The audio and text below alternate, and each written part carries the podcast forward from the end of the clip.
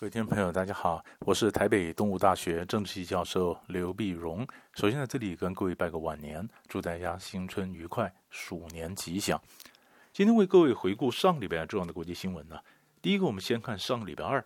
上礼拜二呢，一月二十一号的时候，美国参议院呢正式开始对总统川普的弹劾案进行审判。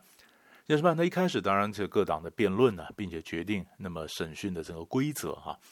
因为这里面有一个很大的一个争执点，就是民主党要求参议院应该在传唤更多的证人，因为众议院在审查传弹劾案的时候呢，因为川普阻挠证人出出到那么众议院来作证，所以很多的调查可能不够完善啊，所以要求参议院你要去传唤证人。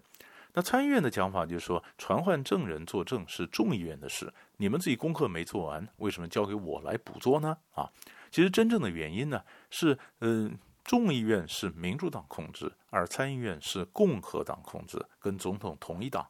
那个总统同一党的共和党控制呢，他们就希望赶快把案子能够结案，让川普宣布无罪，再可以专心竞选连任，这事情不要歹戏拖棚。可是民主党说不是，民主党说一定要说再传唤证人。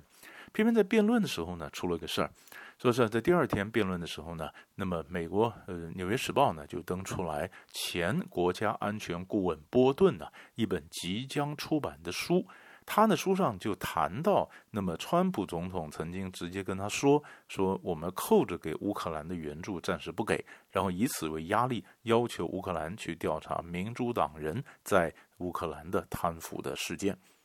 其实这次弹劾，你会讲的就是所谓的呃乌克兰门嘛，通乌门。那通乌门是什么东西呢？那就是讲那么民主党就指责总统就是负责外交政策，但你外交政策可能怎么可以对乌克兰施压，为的是你个人的政治利益呢？这是明显的滥权，这是弹劾的。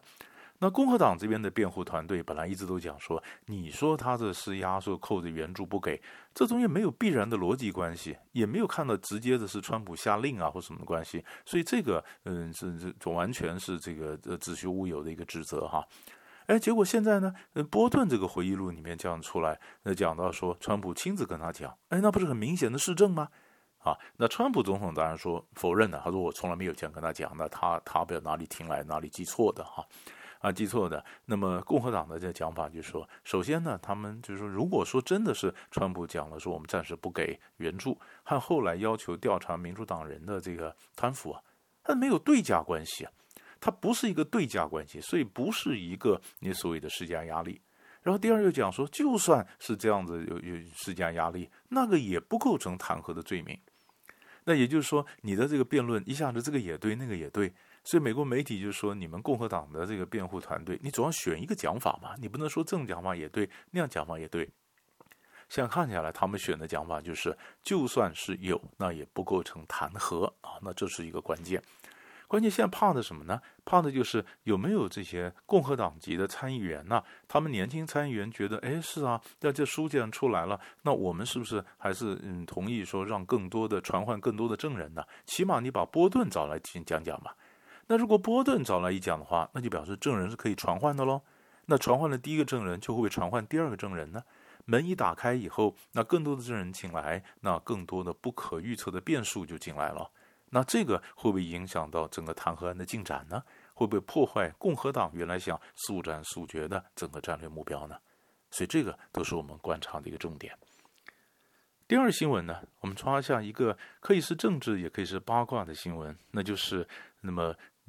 贝佐兹啊，就是呃，Amazon 的创办人和华盛顿邮报的所有人呢，美世界首富贝佐兹跟沙乌地王储嗯、穆罕默德中间的一个争执，在上个礼拜三的时候呢，二十二号的时候，那么这个联合国的人呃人权专家，也就是贝佐兹他所雇用的一些呃私人的网。就是网络安全专家公布了他们调查的报告，指出来贝佐斯的电话呢是可能受到了穆罕默德王储的入侵啊，或者由穆罕默德这边的人呢入侵入侵呢，所以就听他了他的话，还有或者他的他的照片啊等等，这事情冒出来，当然就觉得哇很大，为什么呢？贝佐斯是 Amazon 的老板，他旁边有多少治安人员呢？他有治安人员，他为什么还会被人家入侵呢？啊，你最有钱，你有多少治安人员保护你？那结果你的手机被人家入侵，这不是很奇怪吗？那反过来讲，穆罕默德王储，那么他为什么要入侵贝佐斯的这个嗯这个电话呢？那他不是很有权势吗？那么他到底有什么事情做不来，必须要入侵人家电话，去预先看看该怎么办？到底问题出在哪里啊？原来贝佐兹他这样子，他在二零一九年的时候呢，年初时候就发现，为什么《国家询问报》啊会登出来？他那时候正在跟他女朋友谈恋爱，打得火热。为什么他们在电话一些短信啊、一些私密的照片啊，都会被人嗯骇客骇到，然后公布在媒体上？怎么回事儿？哦，开始就开始调查，要调查，开始调查呢，就调查到说，哦，后来发现二零一八年五月一号的时候呢。那么贝佐斯曾经收到沙乌地王储啊用 WhatsApp 寄来的一个 MP4 的一个档案，嗯，MP4 档案里面就藏了木马的城市，所以那是一个间谍间谍城市，好，所以这样才被人家入侵。那么五月一号，那二零一八年到底发生什么事儿呢？其实二零一八年的时候。本来啊，贝佐兹跟穆罕默德关系还不错啊。那么贝佐兹也结交穆罕默德，穆罕默德也想结交贝佐兹，因为呢，呃，贝贝佐兹呢，他们这个嗯，Amazon 什么想进到中东，而穆罕默德呢，他正在发展他的所谓沙乌地的愿景二零三零计划，有一个五百 billion 的科技城那个计划正在招商，招商呢，他就很希望呢，Amazon 到里面投资。那么，亚马逊他也深信呢。那么，贝佐斯给他一个感觉，他会投资四十亿美元在这个计划里面。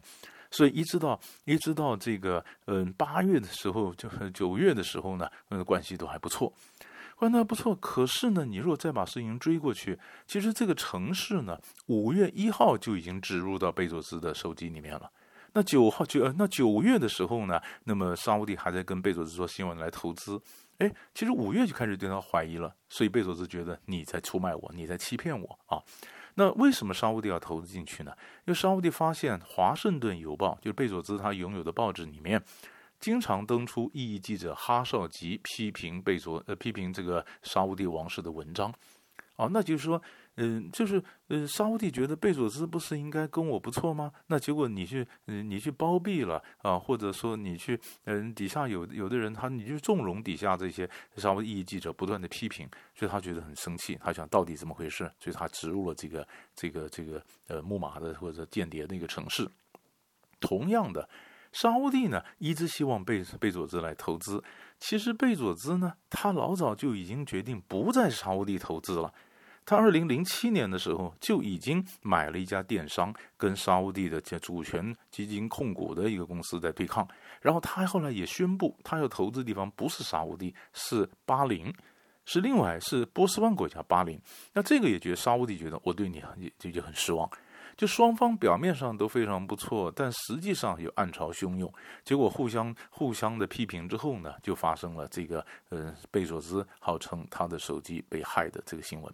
那沙乌地当然说他否认了，但这件事情还会怎么发酵？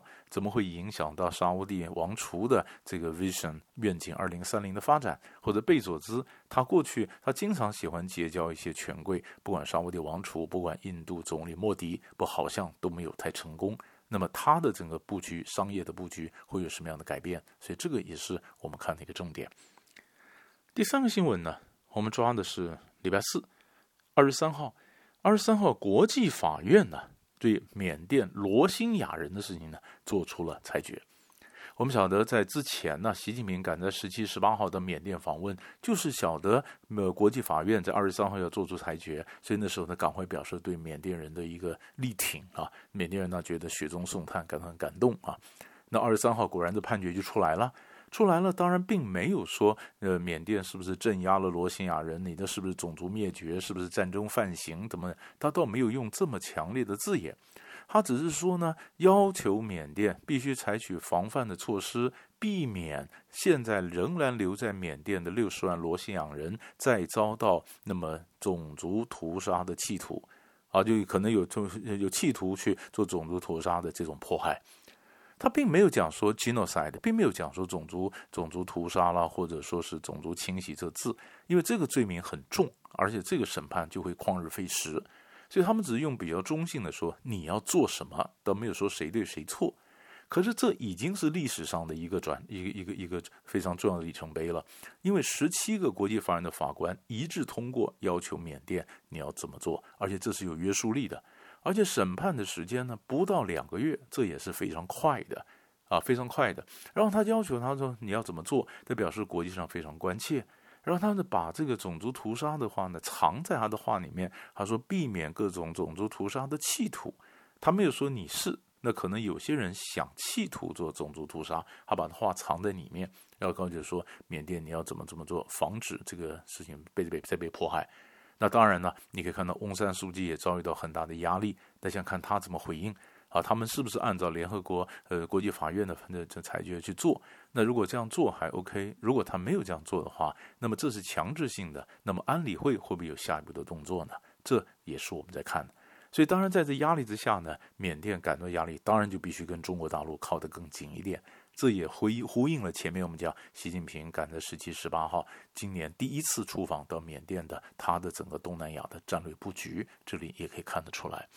所以，大概呢，那么上个礼拜几个大的国际新闻就为你抓到这里，我们下礼拜再见。